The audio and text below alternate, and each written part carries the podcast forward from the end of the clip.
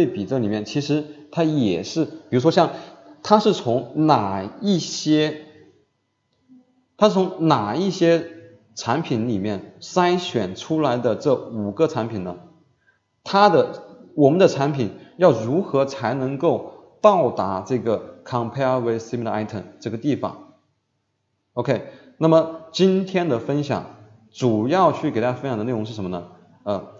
告诉大家我们的产品如何能够出现在关键词搜索页面，还有如何能够出现在这个呃看了又看的第一页，还有这个 compare with similar item 前面这样的一些地方啊。好，OK，那么我们知道，当供产品的供给数量远远大于市场的需求的时候，像刚才我们举的那样一个案例，鞋架这个市场。A 省数量啊已经超过一千、一万、两万、五万的时候呢，这个鞋架整个市场它每天的订单数量的话，如果只有一千单，也就是说，并不是每一个 A 省都能够获得曝光的啊。那么亚马逊如何的平如何把这些曝光平均分配到每一个 A 省上面？它这样的一个规则是什么呢？就相当于当我们产品数量很多的时候呢，大家都排着队。啊，到关键词的前面几页啊，到我们的看了看了又看到我们的 compare with similar item 前面去获得这样的一个曝光，对吧？比如说一个产品获得五百次啊就退回去，另外一个产品又获得五百次曝光又退回去，对吧？它是这样的一个轮转的机制。那么在获得曝光的这样的一个环节的话，它分为三种算法。第一种算法是买家主动搜索关键词。找到产品，这个是买家主动搜索，这里面的一个是搜索的这样的一个曝光算法。第二个是亚马逊平台会猜测买家的需求，给这个正常的买家去推荐什么呢？推荐一些买家可能会购买的产品，这里面叫叫做推荐算法。还有我们的卖家可以。啊，可以去购买一些关键词或者一些关联广告位的曝光，那么这里面有一个广告的推送机制，推送算法。OK，那么呃，亚马逊通过这三种算法啊，解决了这样的一个曝光的这样一个问题。那么今天我们就重点来讲解一下，一个产品刚上架到亚马逊平台的，它如怎么样才能够有曝光呢？OK，好，那么我们进入我们今天分享的第一个啊第一个章节，就是新品是如何获得曝光的。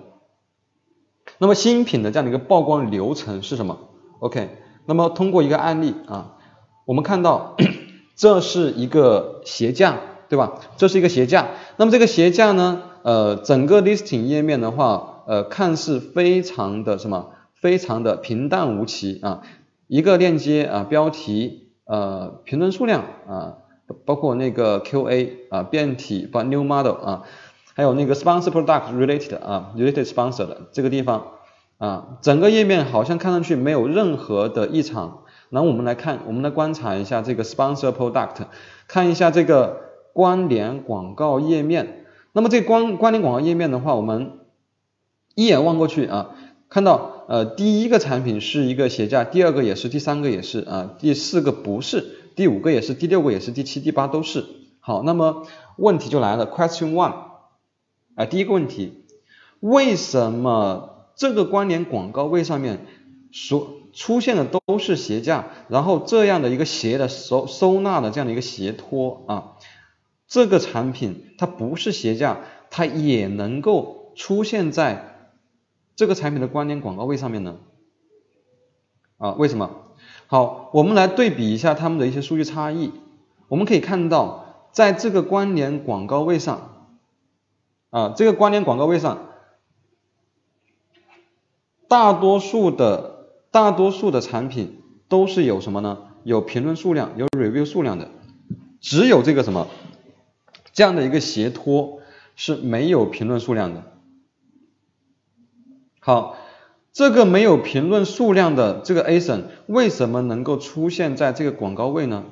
那么我们要提第二个问题，为什么有评论数量的斜托不能够出现在这里，出现的是一个没有评论数量的。那么有评论数量和没有评论数量是到底代表什么区别呢？呃，没有这个相当于一个什么？一个新品，有评论数量是它已经积累过数据，它是一个被买家啊，就是通过各种点击行为啊，已经识别的这样一些产品，对吧？那么这是一个新品，为什么新品能够出现在这个地方呢？好，我们带着这样的一个疑问去看这个新品下面的关联广告位。好，我们对比一下这两个产品的关联广告位。好，这个新品下面的关联广告位，我们呃大家可以看到，这个关联广告位的这个商品啊，维度是特别的复杂啊，有一个鞋架，也是一个鞋托，还有一个鞋柜啊，还有一个鞋托、鞋托、鞋柜。OK，新品下面的关联广告位，为什么产品的维度会那么多啊？我们一个。有评论数量的这样的一个老品，它的关联广告位为什么这么的健康？我们的新品为什么啊是那么多个产品维度呢？好，带着这样的一个疑问啊，我们通过另外一个案例来给大家去解释为什么会出现。